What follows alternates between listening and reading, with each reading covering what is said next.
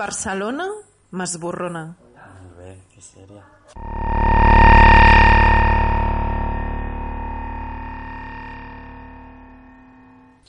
Barcelona m'esborrona.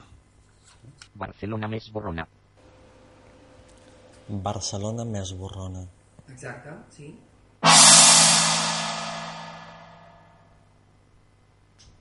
Barcelona més borrona és un nou programa de Ràdio Trinitat Vella. S'emetrà els dimecres d'una a dues i també el passarem algunes matinades. Aquí estem, doncs el Quikus, el Quikus Flores i el Toni Cobos amb tots vosaltres. Bon dia, Quikus. Hola, bon dia. Com estem? Doncs pues mira, avui estem aquí amb un programa que penso que serà molt, molt, molt interessant. Sí, molt interessant i ens farien falta segurament moltes hores per poder, bueno, per poder recopilar, per poder resumir una miqueta tota la informació sobre un tema que segurament apassionarà el nostre radioients. Però parlem una miqueta sobre el nostre programa sobre Barcelona més borrona. Per què Barcelona? Doncs perquè volem tractar tot un seguit de temes que d'alguna manera desperten el nostre interès.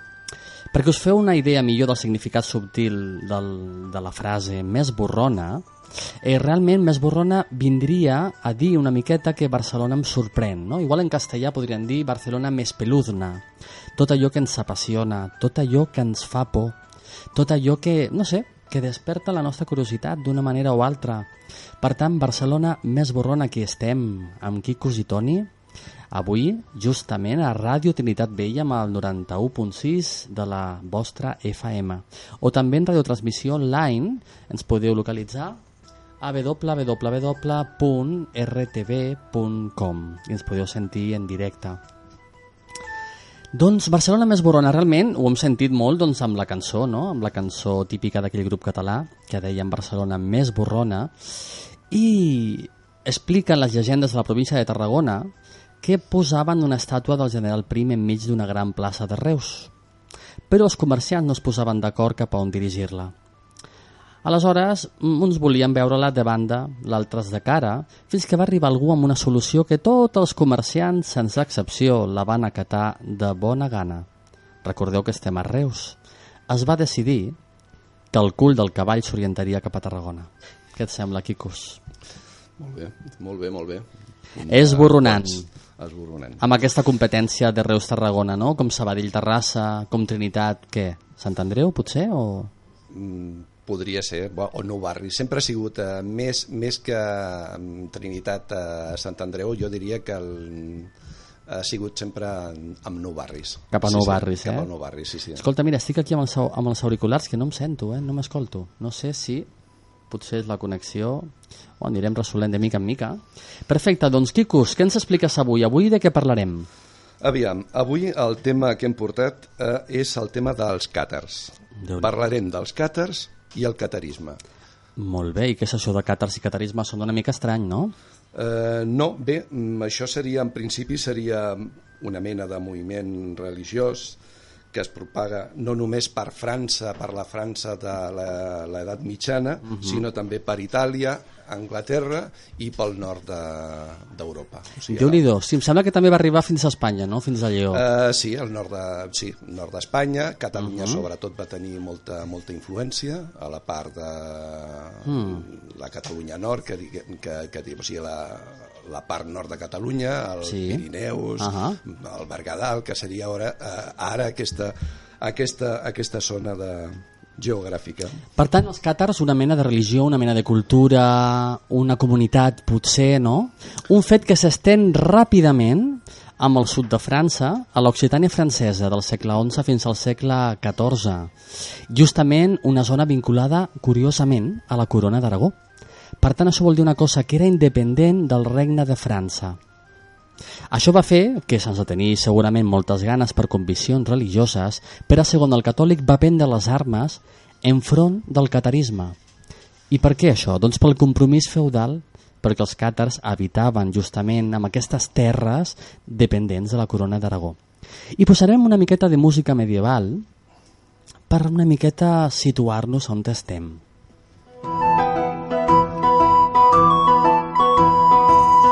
Occitània no fou ni el bressol del catarisme ni l'única regió de la cristandat llatina on es donà aquest tipus de creença. Ara bé, Només a la Gàlia Meridional i la Llombardia hi arrelà l'església càtara, dita també com l'albigesa, la qual es va poder estructurar amb els bisbats de Tolosa, Albí, Carcassona, Agen i Llombardia, esmentats en els actes del concili càtar celebrat 1167 a Sant Fèlix de Caramany, no gaire lluny de Tolosa, en presència de Niquetes, bisbe càtar de Constantinople. Però comencem, comencem a parlar dels càtars, no? justament parlem del nom. D'on ve, Quicos, el nom del, del, dels càtars? Bé, segons, segons ens arriba a, ara, el dia d'avui, el nom dels, dels càtars és, mm, diguem que una mica despectiu. Ells no s'anomenaven així. Etimològicament, mm, del grec càtaro, que vol dir puro, Uh -huh. i del, de l'albi albigenses, el llatí catus, que vol dir gat. Curiós això, eh? Mira, justament parlant de gats, se'ns acaben de colar dos gats a la peixera. Tenim nosaltres amb la Marta Flores i amb el Quim, que, bueno, que els convidem a afegir-se en aquest programa, si podeu seure, si us plau. Perquè així tindrem més veus, tindrem més cervells i podem pensar i rumiar més entre els quatre. Doncs justament, sí, els càtars, com ens indicava el Quicos, doncs els purs, no? La puresa. Què vol dir això de la puresa, no? Quan parlem, per exemple, justament de la ruta càtara, parlem del camí dels homes bons, dels homes purs. No sé, Marta, tu que ets arqueòloga, que segurament ens pots donar llum, mai millor dit, a aquesta afirmació. Per què purs? Ostres, ara m'enganxes. uh, Amb frescor, amb molta frescor. Sí. Uh, no sé què dir-te. Ho podem, ho podem explicar, no? Vull dir, els càtars doncs, eh, s'afiançaven a la doctrina de l'Evangeli de Sant Joan. Això, Per tant, el tema de ser dignes o de ser homes rectes, un tema també que va provocar que les seves comunitats fossin absolutament respectats. Eh? Per tant, eren homes bons, no? I la puresa, justament, també la podem lligar, Quim, amb el tema de l'ànima. No? El cos no era gaire important pels càtars. No, pels càtars el cos era, era només un, un recipient. La idea dels càtars era que la, la llavor de Déu estava dins, dins el cos, i que la part externa, tot el materialisme, Mhm. era el món material, era fet pel diable, no? Que en Mhm. això coincidia amb, ara no recordo qui, que parlava del Demiurg, que també ho havia creat el Demiurg, però que això no... Ells sí que ho associaven directament al diable. I bueno, per això sí que és veritat. Curiosament ho portes molt fresc, sembla que ho hagis fet a la facultat aquest matí. Sembla, sembla ser. Sí, perquè Podria portem ser. un temps que els càtars ens persegueixen una miqueta, aquí a Trinitat Vella van apareixent, no? Això passa molt sovint, no? Hi ha un tema que t'apassiona o t'interessa, poses l'interès i de sobte es creen com unes sinergies que fan que aquest tema aparegui de tant en tant i rompi a la teva vida, no? Per tant, avui parlem sobre els càtars aquí a Ràdio Trinitat Vella, al 91.6 de la FM, la millor ràdio del món, amb la Núria com a tècnica. Hola, Què tal, Núria, com estem? asseguts. Una, una, una Encatàrquica. Catàrquica. Catàrquica està. Amb el tema del nom, no? el tema del gat. No? Catus, gat, justament ells no s'anomenaven càtars perquè seria un nom despectiu. Perquè el tema del gat, per què el gat s'ha associat sempre amb el diable? No ho sé, jo tinc sis i jo i estic superfeliç, o sigui que no... Que, no sé per què l'associen, és veritat. Bueno, perquè sempre ha estat un animal esquerp que... Bueno, és a dir, no? associat a persones que vivien...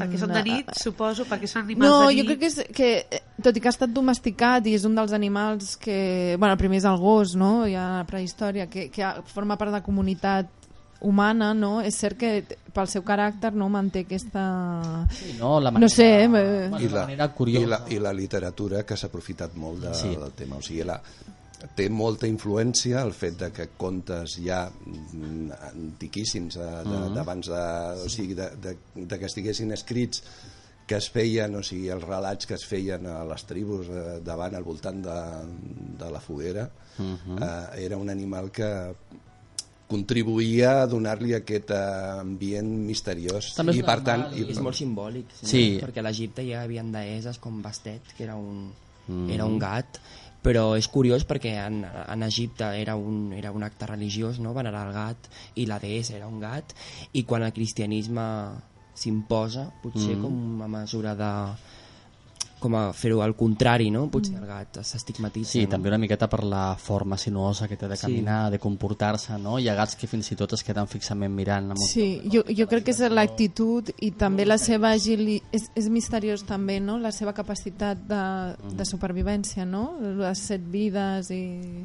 Correcte, la Núria ens està ensenyant la fotografia. És boníssim. Més, que per cert són un dels més longevos i dels més intel·ligents que hi ha, els gats sí a mesos.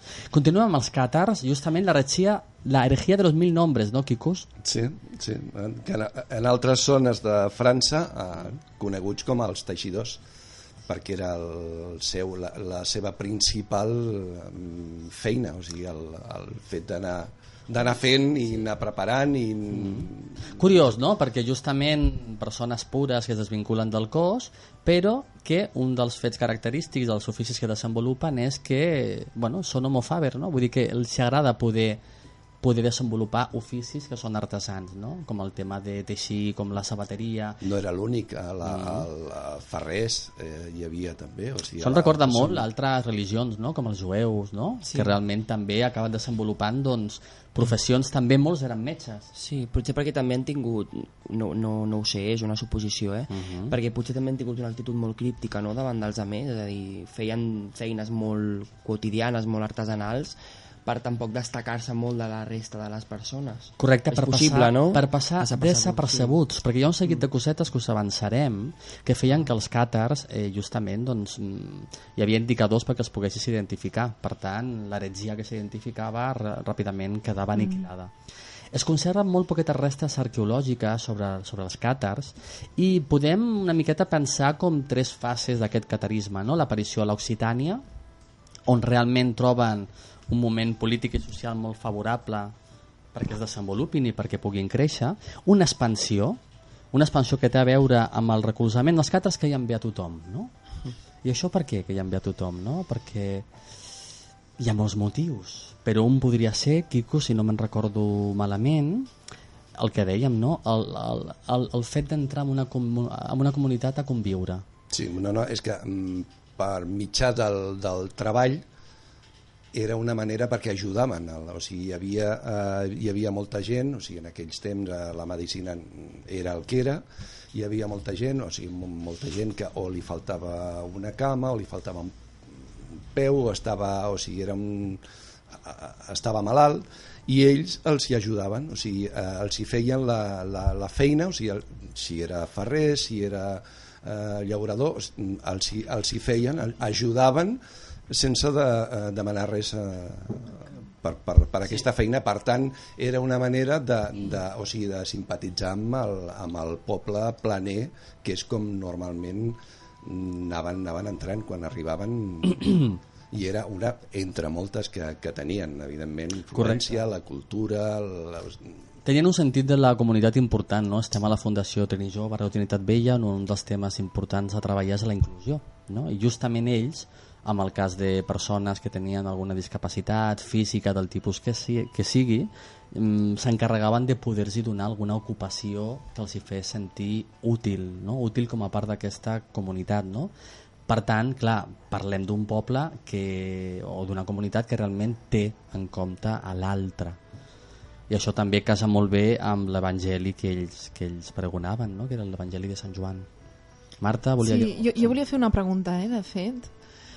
Eh, aquesta simpatia, a banda de ser per aquest paper més social, Social. o comunitari, eh, ho era també pa, en contraposició als estaments de la religió més canònic, o sigui, dels estaments religiosos, o sigui, per, en, Absolutament, sí. pels accés, o sigui, de fet, neix, vaig ben encaminada, neix eh, en part per aquest rebuig a... No, és, no, és, no és el luterisme o no és, o sigui, no, no neix No és una contrarrefo- contraposició, com una contrarreforma. No, bueno, hi havia aquesta posició eh, a Roma i a l'Església Catòlica, no tal qual, perquè justament el tema del diezmo, el tema dels cobraments no estaven d'acord, el tema, per exemple, de, de tota l'ostentació de les figures, no? A, De- Fra a França sobretot. Mm. O sigui, a França sobretot de, té recolzament de senyors d'Occitània mm. precisament perquè hi ha d'idees ja estan contraposades amb el rei de França. D'alguna manera, diguem que es realimenta el fet de, del catarisme, o sigui que eh, els càtars se n'aprofiten una mica de, entre cometes, dels senyors i els senyors de la filosofia que aporten els càtars a, a la seva cultura. I que Eh. qüestiona el, el poder que està per sobre d'ell. Exacte, exacte. Correcte. De fet, era, bueno, tota l'Occitània era, fa, era favorable al catarisme, hi havia interessos socials a favor. No? Els nobles podien afiançar la seva independència enfront del rei de França, que ja era un tema important. No? Després això gira, eh? perquè França, òbviament, volia ocupar aquells terrenys de llengua d'oc. No? Aquella part no era França, encara. Clar. I per- què l'Occitània, justament, no? Mhm. Es, es, es coneix? Per què neix allà, justament, i no a... S'ubiquen, no, allà? Sembla que provenen No, és, venen, eh, eh, segons, eh, segurament n'hi ha molta Moltíssima, sí. literatura? no, literatura i idees o sigui, que siguin. Però en principi, eh, teories, perdó. Eh, però en principi, en principi sembla ser pels escrits que, que hi ha o sigui, dels que hi ha més és que és on van trobar mm, més recolzament. Perquè no a tot arreu eren ben rebuts. Sí, per, realment, allò o sigui, va van tenir la, van tenir la sort de, la sort o mm, diguem sí. que segurament per temes polítics i uh -huh. de més i d'interessos de, dels senyors feudals de que allà van ser benvinguts Exacte, van trobar un terreny i van, i van trobar per exacte, poder desenvolupar la exacte. seva cultura i poder viure en pau, no? que és el que desitja tota, tota comunitat. No? Per part de la burgesia també eren molt recolzats perquè molts desenvolupaven oficis artesans, per tant pertanyien en certa manera. Eh? I el poble els hi recolzaven també perquè a l'església s'havien de pagar diezmos, s'havien de pagar quotes i els càtars en canvi no perquè estaven absolutament en contra. Però si et sembla, Quico, espongem una miqueta aquest programa amb una coseta que ens tens preparada, oi que sí? per exemple el tema, el tema de, de la informació a, a internet que hem trobat de... Sí, però abans de la informació a internet passarem una petita peça. al Ah, perdó, perdó, perdó, perdó, em volies... Sí, sí, sí, sí, no, no, eh, que sentim, hem de... Passem a sentir una, una peça, mm, diguem, de la música que es diria càtara. Sí, expliquem, abans de que la posi la Núria, sí que volem explicar que del, dels pocs fets litúrgics que tenien, un era aquest, no? el consolamentum, que es podia aplicar en, en dos moments importants. No? Tenia molt a veure amb el tema de quan una persona podia realment arribar a un punt que, que s'adscrivia aquesta relació amb una edat adulta i després també amb el, amb el cas de la mort, no? quan arribava l'últim moment s'aplicava justament aquest consolamentum, aquesta consolació.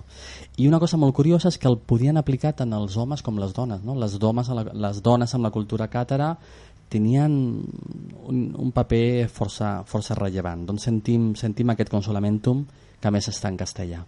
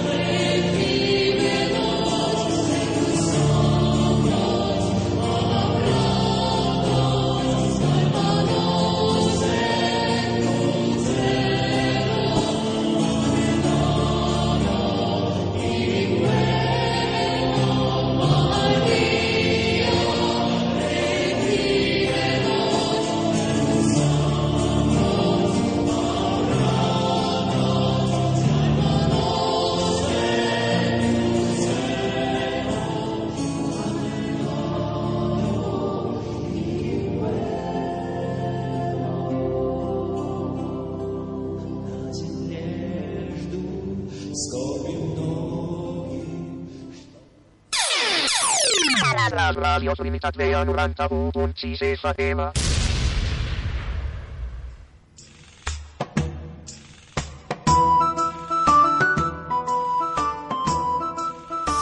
Doncs bon dia aquí a Ràdio Trinitat Vella al 91.6 de la FM. També ens podíeu sentir online des de qualsevol part del món. I avui estem parlant sobre la cultura càtara. Justament hem sentit un, una, una peça, una, una mostra que hem trobat sobre el Consolamentum que abans explicàvem, però que segurament ens pot explicar millor, passaré al castellano. Tenemos con nosotros a Laurel Alanis y Jaume Chicola de la Asociación para el Estudio de la Cultura Cátara. Buenos días. Muy buenos días. Buenos días, Jaume. días. Buenos días, Laurel. Hay un tema curioso, ¿no? Al, al escuchar tu nombre, Laurel Sí. es, un, es, un, símbolo justamente de la Occitania, ¿no? Sí, es un símbolo de la Occitania. Este, ah, dice el último cátaro guion de Belibaste, el laurel reverdecerá que 700 años. Es ah, como símbolo de la victoria. Sí, este es como la comprensión de que en realidad el catarismo nunca ha desaparecido, sino que el, el catarismo hoy en día se puede manifestar más vivo, más vivo que antes. Sí. Pues nosotros conocimos a la Asociación para el Estudio de la Cultura Cátara justamente por una petición que hicieron en el Centro Cívico para poder desarrollar unas danzas, tiempo muy limitado, ¿no? Y nos resultó muy interesante el hecho de que hubiera justamente una asociación de este tipo en el distrito de San Andreu. Entonces por eso les hemos invitado hoy y les agradecemos enormemente que hayan venido porque justamente están con un congreso y están con muchas cosas y están sí, sí. realmente como, como muy ocupados. Doncs Quico, ha preparado un seguit de preguntetas hoy que sí? que más o menos iremos respondiendo, ¿eh? porque tenemos mucha curiosidad y muy poco conocimiento. Sí. Muy bien, pues la primera pregunta mm, sería la lógica. Eh, ¿Cómo nace la asociación? Sí, la asociación, como acabo de decir al principio, no es tanto un objetivo de rescatar algo en un enfoque más histórico. Nosotros decimos que partimos desde el presagio que hace el último cátaro, Guillón de Belibasti, sí, que el, el último cátaro quemado en Perpetus, que en 700 años el laurel reverdece. Y de la mano de Juan de Sangrial, nosotros abrimos nuevamente esta, estas puertas, este concepto, como una manera de rescatar todo lo que es la, eh, toda la esencia arquetípica que ha prevalecido tanto en estas culturas como en muchas otras más y con el objetivo de que el, el ser humano también comprenda que estos valores son intrínsecos en él y que de esta manera se puede vivir de forma próspera y florece- flo- flo- con este florecimiento como vivieron estas civilizaciones también. Entonces, eh, justamente lo que Guillermo Belibaste un poco propugna con esa frase es como una profecía, en cierta manera, ¿no? Sí, sí, nosotros partimos desde esta profecía, decimos que el catarismo no fue exterminado, sino que Ujú. está vivo más, más eh, ahora más que nunca. Un tema que nos, que nos gustó mucho, ¿no? Cuando, cuando estábamos repasando un poco, nos estábamos formando sobre este tema, era que también los cátaros se les se llamaban los hombres buenos, ¿no? Sí, sí. Entonces, ¿qué, qué características, qué, qué características esenciales podían tener los cátaros o los practicantes del catarismo, ¿no? Respecto a esto, a la bondad. Sí, nosotros consideramos que el ser humano tiene una base arquetípica que por naturaleza está en el, en el interior y esta base es el- esta, eh, mm, la bondad, sobre todo. Y eh, los cátaros vivían multiplicando este lenguaje. Con este lenguaje conquistaron a más de 50 millones en la época del, me- del medievo. Quiero decir que en realidad como la- lo, que, ah, lo que prevalecía y lo que eh, florecía en estas eh, civilizaciones, tanto el catarismo como muchas otras civilizaciones anteriores y posteriores a los cátaros, podemos hablar de los numancios, los mismos íberos, podemos ir a otros países como las, las civilizaciones nativas en América o los aborígenes de Australia, lo, que, lo que permitía que pudiese, se viviese en este florecimiento era sobre todo este lenguaje. Ellos vivían multiplicando constantemente la bondad. ¿De, de qué manera? Miraban y comprendían el valor grandísimo que tiene el ser humano, como, su, como alguien no separado de él, sino como alguien totalmente eh, cercano. Sí, y a través de esto ellos ah, multiplicaban, cada día vivían en estos valores y, y de esta manera ellos ah, podían ser una civilización próspera. Pero quizá justamente por eso, por mm, realmente por, mm, por esta bondad, o por, antes hablamos incluso del, del tema de la inclusión, ¿no? Del, del tema de, de poder ayudar al, al más vulnerable, ¿no? Sí. Quizá por eso fueron tan queridos y tan prósperos dentro de sus propias comunidades, ¿no? Sí, claro, claro. Ujú. Sí, esto es lo que ha pasado también. Ahí también prevalece el, el hecho cultural sobre el religioso o, o es mm, Sí, o, o no, no hay una algo que prevalezca sobre el otro o va, va, va conjunto el en, en realidad no, sí. porque está muy muy vinculado de Sí, alguna sí, sí, manera, co- pero comprendemos. La palabra religión es una palabra profanada. Sí, prácticamente es una, es una palabra eh, cogida y, y, y, ah, ¿cómo se llama? Y, y, um, con- dominada por las instituciones religiosas. Sí, nosotros decimos, precisamente por esta razón, nosotros decimos que no tenemos nada que ver con religión. La religión se queda en una ideología solamente. Nosotros consideramos que vivimos dentro de estos valores. El cátaro significa puro y, el, cat- y la persona que coge este espíritu vive en esta pureza. ¿De qué manera? Como hemos dicho, multiplicando esta, esta bondad. En este lenguaje solamente. Consideramos que el ser humano en su naturaleza solo vive en, este, en, este, en esta plenitud del bien. Si otra parte es ajena. Sí, las religiones solo manifiestan algo, pero no se, no se, no se, no se vive en ello. Pero Sí. no, no ayuda, no ayuda un poco el, mm, el, el Juan de Sangrial a dar esta imagen con bueno algunos algunos vídeos que he visto de, de- Sí, no ayuda o sea tanto por sus escritos eh, sus ideas eh, discursos y demás no ayuda un poco a, a darle el punto este de religioso sí. Yo quiero decir que en realidad la palabra, como he dicho también, la palabra religión está usurpada, la palabra Dios también está profanada y la palabra espiritualidad lo mismo también eh, sucede. ¿Por qué decimos esto? En realidad, cuando una persona eh, hoy en día escucha la palabra espiritualidad, prácticamente la encasilla enseguida en algo religioso. Sin embargo, religión con espiritualidad no tiene nada que ver. El ser humano por naturaleza es espiritual. ¿Y cómo partimos o cómo comprendemos esta espiritualidad? Cada persona, independientemente de sus valores, de sus, eh, de sus conceptos, de sus creencias, de su cultura, de su sociología, tiene algo mm, en su interior que le permite mirar a sus, a sus seres queridos pues con amor, eh, quiere hacer algo, algo bueno para ellos y esto es natural del ser humano. Es vivir un Sí. poco desde lo esencial. Sí, ¿no? sí, sí. Como el, Eras- como el Sí. erasmismo, ¿no? Que en Sí. cierta manera nació justamente para bajar de nuevo. Sí. Y para nosotros este es el concepto de espiritualidad. Mm. Hoy en día, claro que no se vive tanto en estos valores por determinados factores, eh, eh, eh, ya sea económicos, políticos, sociales, culturales, en fin. Pero en realidad el ser humano vive en estos valores. Y este es la- la- el principal punto con el que eh, se abre el catarismo. Estos valores tienen que prevalecer en su, en su esencia pura y, y elevada. Sí, esto es lo que manifiesta y lo que, lo que abre Juan de Sangrial. y en vuestra en vuestra asociación eh, cuáles o sea las actividades que desarrolláis qué tipos de actividades En realidad eh, partimos de muchas actividades. Mm, Desde mm, el objetivo de que la persona pueda comprender con más claridad cómo se vive en estos eh, valores, cómo puede verdaderamente tener la paz en su interior, cómo puede evitar todas estas dificultades que con las que nos podemos con- encontrar hoy en día en la sociedad, eh, su falta de su falta de, tranquilidad, su felicidad en- con su familia, sus, la- solucionar sus situaciones, ya sean personales, empresariales, todos estos conceptos. La- hoy en día hay mucha con- confusión en muchos de los aspectos. Cada vez más y más la gente encuentra mm, más difícil encontrar un equilibrio en su vida o tener la claridad exactamente qué tiene que coger para poderse sentir mejor.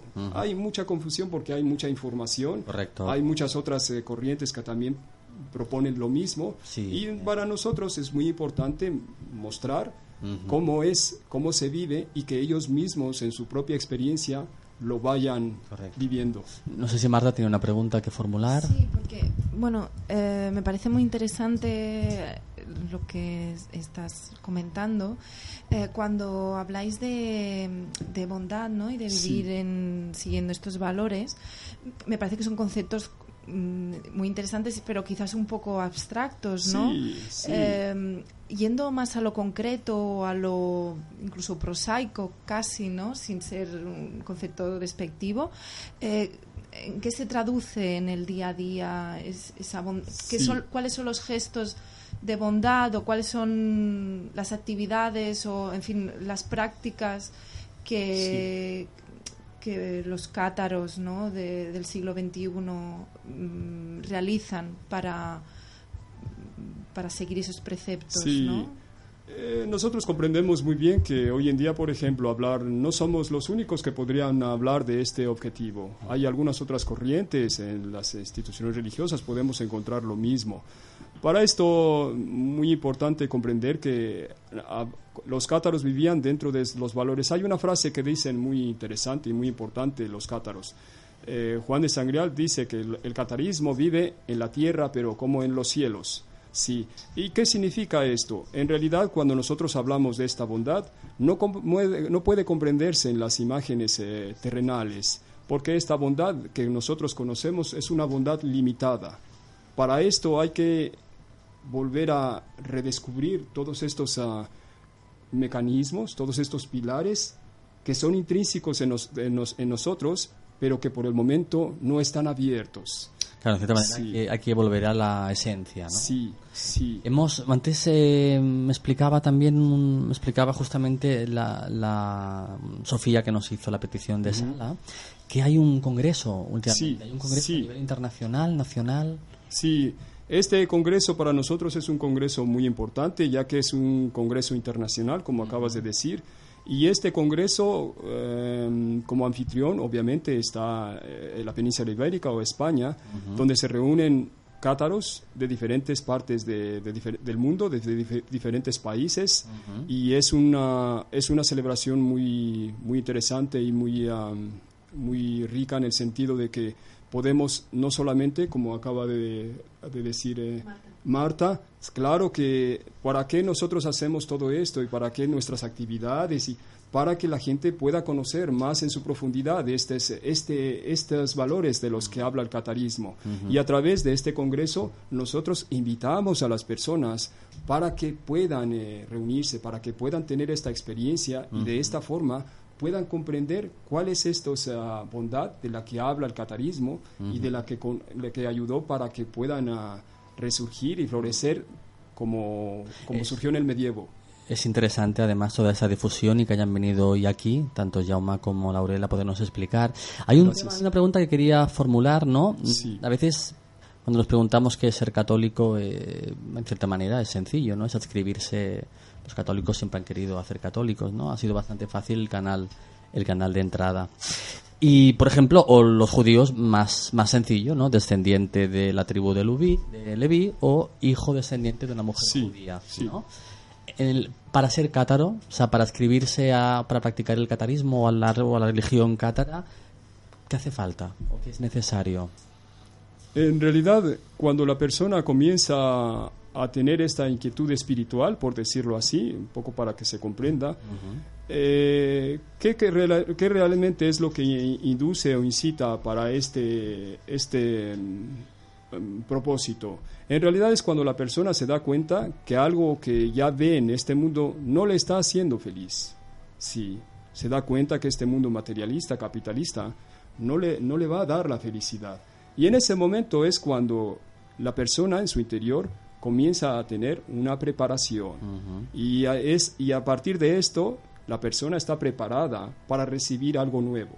Sí, pero hasta que no llega esta, este momento o crisis o como querramos llamarle, la persona puede estar eh, a gusto o contenta con, con lo que recibe en este mundo. O sea, que en cierta manera hace falta una preparación espiritual, no un sentir. Eh, en realidad consideramos que el ser humano tarde o temprano se da cuenta de la situación de este mundo. Puede, puede un poco eh, tranquilizarla con determinados eh, mm, objetivos que puede tener en, en- en el- en esta experiencia terrenal, pero en el fondo cada uno sabe que hay algo que necesita encontrar más allá de lo que ofrece este mundo.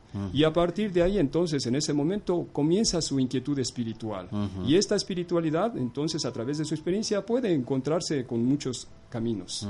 si, si en algún momento, por ejemplo, algo resuena en su momento en esta búsqueda, escucha el catarismo, bueno, el catarismo puede ser también, pero para esto la persona no solamente, este es un primer paso, cuando, se, cuando siente este llamado o esta necesidad, pero hay muchos pasos después de esto. Imagino Sí, que es. sí. Pues os agradecemos la colaboración, el haber venido aquí a esta Trinitat Bella, con todo el trabajo que tenéis, Laurela Lanis y John Machicola, de la Asociación para el Estudio de la Cultura Cátara, que están ubicados aquí en San Andreu. Pues muchas gracias y mucha suerte en ese congreso. Agradecemos mucho, Tony, sí, por, por vuestra invitación. Seguimos colaborando en lo que podamos. Queremos también decir, si tenemos esta oportunidad, de que tenemos un concierto el día domingo. el domingo, cierto, El sí. domingo, sí. apuntado, cierto. Es un concierto en el Ateneo del Clot. ¿Vale? Sí, a las 7 de la, de la tarde. Vale. Quien quiera Es un concierto de música cátara, entiendo, Concierto ¿eh? de música cátara, esto es, del coro cátaro. Un concierto que, que recomendamos a todos. Y Ateneo del Club, domingo a las 7 de, A la las siete de la tarde. Entrada libre. en- entradas 6 euros. eh, 6 es la euros entrada. Sí. organizado por la Asociación para el Sí. Estudio de la Cultura Sí. Cátara. Antes, antes de que marchéis, tengo una pregunta, una, una curiosidad. Sí. Entre otras actividades que tenéis, ¿esta de la escuela para, mm, para la alimentación como modo de vida? Me ha llamado la, me llama la atención. Mm, ¿Podrías explicar brevemente La alimentación como modo de como vida. modo de vida? Sí, porque creo que es algo importante. En, Sí. bueno, era, era ya importante en, en la vida cátara medieval. ¿Cómo se aplica eso a día a día? No- a nosotros día decimos en realidad que la, como alimentación, como principio, no es tan importante. No. Más importante es encontrar no tanto la alimentación física, sino la alimentación espiritual. Esto es más importante. Es a lo que viene Si no, si no tienes la alimentación espiritual eh, adecuada, la alimentación física no sirve de nada. Igualmente, los cátaros actuales eh, continúan siendo veganos o pueden comer de todo. Eh, normalmente comen pescado, sí, y verdura. Carne no. Carne En no. principio no, ¿eh? No, O sea que en no, ese no. sentido. Pues muchas gracias. Seguimos con el programa entonces. os invitamos el domingo a Ateneo del Clot a las 7 de la tarde. ¿Eh? Eh, música, no sé si también danza. Sí, música, sobre danza. La cultura cátara. Y nos dejamos, ponemos una pieza de Escarbón de Monsegur, el Padre Nostra. Y muchas gracias. Hasta la Al, próxima. al contrario, agradecemos a vosotros por vuestra invitación. Gracias.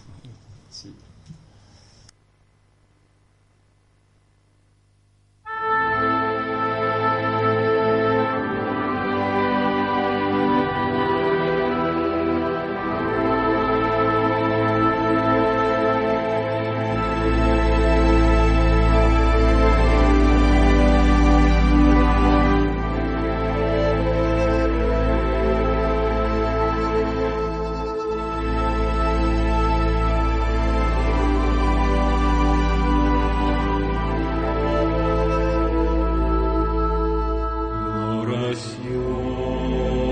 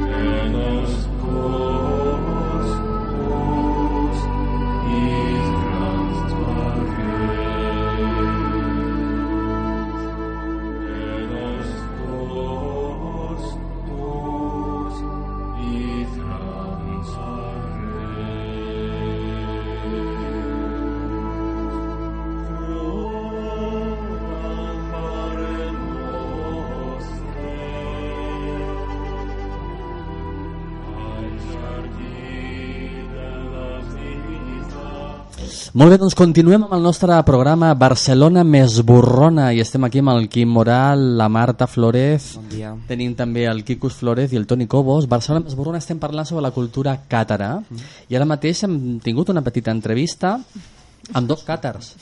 Sí, no, però jo, el dubte, el dubte, Perdón. que tenia, el, el dubte que tenia justament era eh, l'associació per la per que ho digui bé, eh, per l'estudi de la cultura càtara, si realment hi havia una vessant més cultural, una vessant una mica més religiosa, i em, queda clar eh, que, que, que, que hi ha un ressorgit d'aquesta cultura càtara des d'una vessant més espiritual. Espiritual, sí. I continuem treballant, continuem pensant, perquè els càtars a l'edat mitjana es distingien amb molta facilitat. Quicus, o sigui, tu ibas por la calle y te decían ese es cátaro. ¿Por qué? Perquè anava vestit de càtar. Anava vestit de càtar. I com, per tant, i com era per tant, això de la roba càtara, tu? Bé, mm, crec que eren quatre draps, o sigui, era una, una túnica amb la seva caputxa i bé, bé i, un, i una cosa que els feia molt característics, la seva cassola. La seva cassola, La per, seva què, cassola. Per, per què cassola? Mm, per què cassola? Sí. O per què la seva cassola? Per què la seva cassola? Per què portaven una olla aquesta gent? Bueno, perquè s'havien de fer... Aviam, això ho tenia... Ho l'olla, tenia- Quicus, eh? Sí, no, no, és que ara mateix, ara mateix m'havia perdut. T'està posant a prova. S'ha perdido, s'ha perdido en el tiempo. No, perquè, perquè es feien, es preparaven els seus eh, propis Àpats, no? I per tant sempre eren tan purs Mhm. que només feien servir el seu estri. Mirem les maneres com es podia identificar un càtar a l'edat mitjana. No? Tenim aquí l'arqueòloga, la Marta Flores, experta en cultura càtara. De fet, surt amb un càtar eh? Sí, és veritat. que baila salsa a Los Ángeles, no? Jo crec que això és... no està massa bé. Doncs, en principi, els inquisidors, amb el propòsit d'assegurar-se de, de que eren càtars, quan els detenien, eren examinats per un metge catòlic, eh, que havia de determinar si l'estat físic era d'una absoluta primor, eren, eren, eren molt prims, era degut a la malaltia, per mala alimentació o per deteriorament, per l'excés, esforç de la feina quotidiana. No? Per què? Perquè els càtars eren vegans, per tant menjaven vegetals, renegaven de la carn, i ha dit el Quicus que portaven la seva pròpia casola, no? perquè no hi hagués barreja. Cap interferència. Igual, igual que els jueus passa amb els latis, Sí. tenen dues neveres a casa. Eh, I també també pel fet de que havien de resar a la nit, de matinada, no? havien de fer sis, sis pregàries a la nit. I el tema de treballar òbviament doncs, l'aspecte era un aspecte molt deteriorat no? molt, que s'identifi- que s'identificava de forma molt fàcil. Una altra forma de descobrir la seva identitat era a l'edat mitjana la gent es rentava? Se lavaven, no se lavaven? Bueno, Sí, els, els, els càtars tenien, tenien fama de, de gent neta vull dir que Sí. ells, ells, ells sí eh? o sigui, tenien com a costum o com a norma o clar, això... fer, fer una, o sigui, un- Diguéssim que una neteja corporal diària Uh, amb la caiguda de l'imperi romà la cultura de, de, De l'aigua. de l'aigua mm, Cau, ca, també. cau també en, en, en desús Sí, no, no, no, no en desús però arqueològicament també les estructures d'hàbitat de la, la, tot el que és la part mm, la urbe, la de la sí. urbe, les canalitzacions, tot això en certa manera se'n va... exacte el, Era, era llamada la capital més guarra d'Europa, no? si no m'equivoco. Però això era el segle XVIII, per tant va ser molt... Sí, per, perquè després amb el, la cultura àrab la, té un cult, mm, ret, retorna no, a la península ibèrica aquesta cultura de l'aigua. L'aigua. Correcte. Però té, té, té, ve- exacte, té a veure amb, en el cas de l'imperi romà té a veure amb, no és el tema eh, amb, Mhm. amb l'existència d'un estat i en el cas de, de la part més o sigui, de la cultura musulmana Mhm. té a veure també amb, un, és a dir, amb una estructura social estat, bueno, no és ben bé estatal però també amb, un, amb tot una, uns avenços tècnics no? De fet, justament, sí, els càtars s'identificaven pel seu estat higiènic, o sigui, es rentaven, no? igual que els jueus, igual que els àrabs, no? igual amb religions amb una cultura de l'ablació i, de la, i de la purificació. Sí. No? En canvi, els senyors, els senyors feudals vull dir, presumien de no treure's les mateixes robes i de no rentar-se en tota una batalla, tot un combat que podria durar millor un mes o dos mesos de camp. Sí, de fet és bastant conegut d'Isabel la Catòlica, no? Mm-hmm. A, a, és a dir, algunes pràctiques catòliques associades a com una certa abnegació, no? A una Mm. fe, eh, fer aquests, aquests vots de, doncs, com un sacrifici, no? Seguim amb els, amb els indicadors, no? Que, que, per saber que algú era càtar o no, el tema de negar-se a matar una gallina, un porc o qualsevol animal, no? El posar-los en tessitura de mata esta gallina, no? Òbviament ells no ho feien. Després, eh, també indica que els càtars caminaven en parelles. ¿Por qué? Porque es más Guai. Es más guay, más divertido caminar en parejas, ¿no? Justament... Com, com la Guàrdia Civil. Com- és més bonic, és més bonic, no? Bueno, com que renegaven justament de, del tema físic, no? I per tant, ho explicava el Quim abans, no? El cos és un envoltori. Com has dit, una cantimplora? No, un, un, un, era, bueno, per ells era un recipient que contenia la llavor de Déu. Ens hem oblidat la gran pregunta a fer-los, que si és que mantenien aquest, si el càtar de 2.0 manté el vot de Sí. castedat, no? De O si puresa física. M'ha agradat, eh? Qatar 2.0, m'ha agradat. Sí, Qatar 2.0. Càtar 2.0 està claríssim. Jo la, jo la tenia... Tu la... I, Sí, tenia- I per què no l'has fet? Perquè l'he tallat jo, Marta. Sí, sí, m'he- donat perquè jo feia estona que estava, estava mirant, repassant el meu que és en activitats on tenia tot això però bé, Jo tinc un, un, dubte, tinc un dubte que Sí. sí. crec que no l'hem pogut resoldre amb l'entrevista o potser sí, a mi no m'ha quedat gaire clar potser pel punt de vista històric veiem els càtars com, com una cultura i que té molta pal cultural però en aquest cas l'entrevista ha estat molt per la part espiritual no sé si els càtars 2.0 no? com deia la Marta tenen aquesta part cultural tan forta o no la conserven o només mantenen la part espiritual No hi són, perquè potser preguntar, però hi ha una manifestació amb danses, en música, no? Mm. ha quedat palet. sí, sí, sí o sí He vist vestuaris també, vull dir, una manera Sí, de però és- A mi, el de la Sí. part comunitària tampoc m'ha quedat gaire clara, És no? això. perquè la meva pregunta anava una mica per aquí, no? Mm. Els convidarem, els convidarem un altre dia. És que Sí. tot anava, però potser és per, el- potser és per, punt de, potser per, nostra, per la nostra perspectiva històrica els veiem com més culturals que És és espirituals que i és possiblement que succeeixi això i en el seu origen fossin iguals No, és que segur que són ara i no hagin iguals, perdut aquesta no? part cultural és que és molt és possible, molt, eh? És molt possible. No, clar. extrapolar clar de, el, Exacte. o sigui, el, l'esper- esperi- espiritualitat de, Mm. de, dels càtars en origen i la seva cultura Mm. al dia d'avui. no clar perquè és molt- tot canvia és- és molt- i, és molt complicat. i tot s'influencia No és, a veure, no? És un veure d'una font i veure d'una cultura que es va, que es va acabar. que es va acabar exacte Absolutament, no? Eh, va ser la religió quasi que més estesa, vull dir, l'Occitània fins al punt que finalment es va prendre, es van prendre mesures. Sí. Per tant, mm, òbviament, vull dir, practicar el catarisme era gratis, era com un taller voluntari, no? clar, l'Albercino L'altre l'altre l'havies de pagar.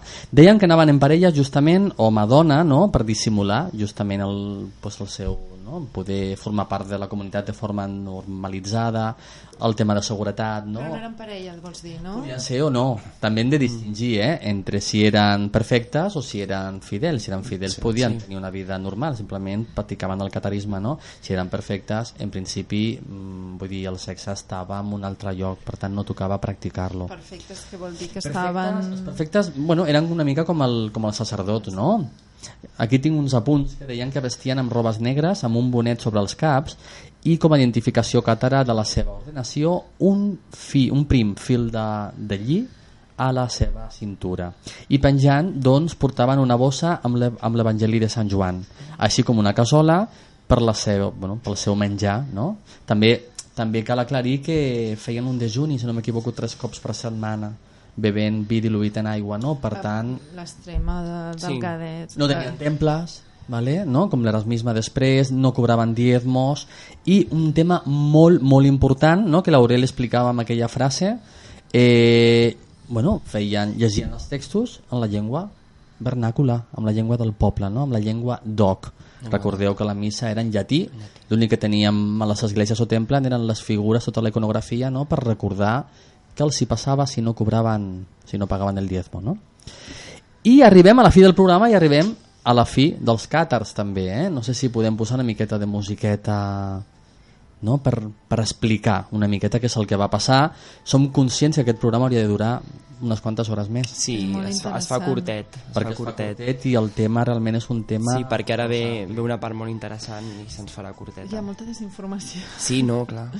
Enigmes. Bueno, ja, ja, ja aquest extermini cultural dels càtars ja va col·laborar en aquesta desinformació actual. No serà, no serà perquè no trobes eh, aprofitant el, Segurament No, clar, clar. El 2.0, la part 2.0. a nivell de, de, Exacte. d'internet. No, no, no és veritat, eh? m'ha sorprès perquè...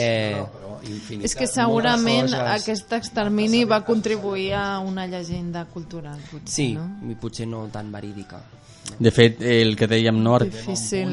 gent comença a abandonar aquest catolicisme enfront del catarisme, no? Sant Bernardo, eh, justament gran conegut per la seva duresa, doncs realitza una missa justament en aquelles terres i aplega unes 10 persones, i a més col·legues seus, que diríem ara, no? Per tant, alguna cosa estava, estava passant. Arrel de l'any 1178, amb el concili de Tours, Alexandre III condemna aquesta heretgia. Eh? Hi ha molts factors, eh? vull dir, polítics, territorials, etc que, bueno, que, que van que van propugnant i que van dirigint justament doncs, cap a aquesta solució final, per dir-ho d'alguna manera. Eh? A partir de 1203, el papa Innocenci III eh, justament comença aquesta, aquesta creuada, aquesta creuada contra, contra els càtars. I mentrestant continuem parlant d'aquest tema, mm, ficarem un fragment, un fragment que hem trobat que ens explica coses interessants. El sentim.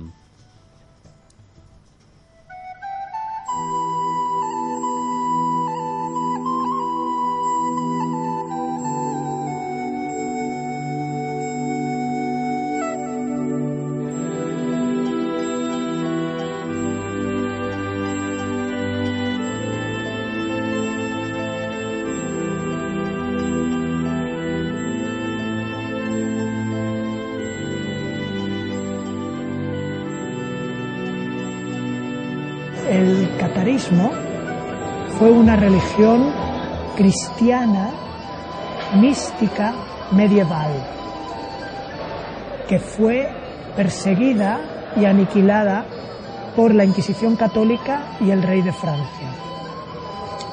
Pero en estos momentos el catarismo resurge. El fundador del catarismo moderno se llama Juan de Sangrial. Y Juan de Sangrial ha publicado muchos libros, de los que se han traducido algunos. Juan de Sangrial es músico. Él ha, ha publicado muchos discos de música clásica. Música clásica pero tocada espiritualmente.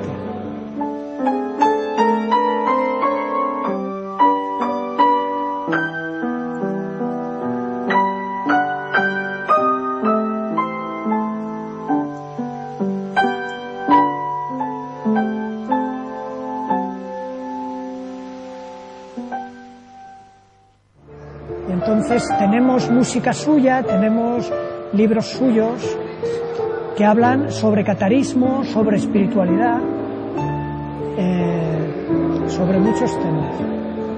Entre los siglos X y XIV fue cuando existió el catarismo. Eh, he dicho que estaba en Occitania, en el sur de Francia. También hubo cátaros en Cataluña y en Valencia. Entonces, eh, el rey de Aragón, Pedro I de Aragón y Cataluña, él tenía vasallos en el sur. Doncs fins aquí Barcelona més Borrona, aquest primer programa que fem aquí en directe a Ràdio Trinitat Vella i que emetrem també alguna matinada i hem tingut la col·laboració de l'Associació per la Defensa de la Cultura Càtara. A més hem parlat d'un tema doncs, molt engrescador, no? Marta, Quim, Quicus... Sí, sí, molt, molt, molt interessant. Mm. Uh, quedarien uns quants programes per fer, sí. per, per sí. omplir tot el que ha quedat penjat, però bé, com suposo que tindrem més programes, mai no se sap si el dia de demà... Ah, no. Tindrem més. Tindrem més. Doncs moltes gràcies a tots els radioients i volem acabar amb la nostra falca de benvinguda, la posarem també com a final. Us esperem, doncs, en una setmaneta a Barcelona més borrona. Moltes gràcies y sueños espeluznantes.